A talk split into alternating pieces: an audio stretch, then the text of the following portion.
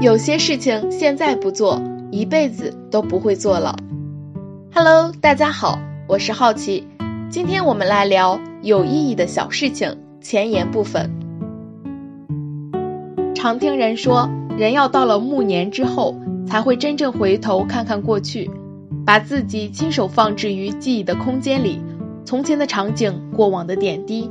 就会像走马灯一样，在你的脑海里翻腾。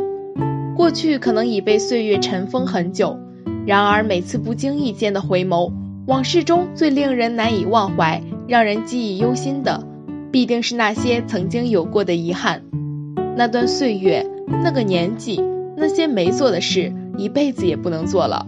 这些遗憾就像是散落在时间长河中的碎玻璃，不时的触碰，还是会刺痛你的心。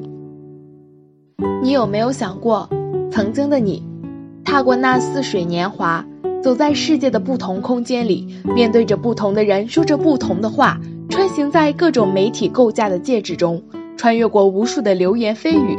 我们用心的去生活，尽力的去拼搏，奋力的杀出重围，为的只是打造一片属于自己的天地。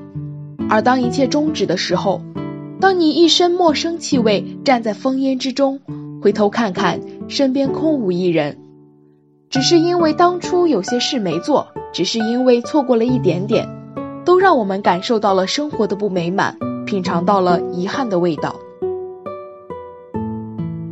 那些黑白电影的插曲，亦或是江南昆曲的唱词，叮叮当当，悠扬婉转，柳絮飘飞，烟雨迷茫之中，有江南小镇，灰瓦白墙。亦或是亭台楼榭，佳人和才子，绸扇和丝衣，他们安坐抚琴，独自吟唱。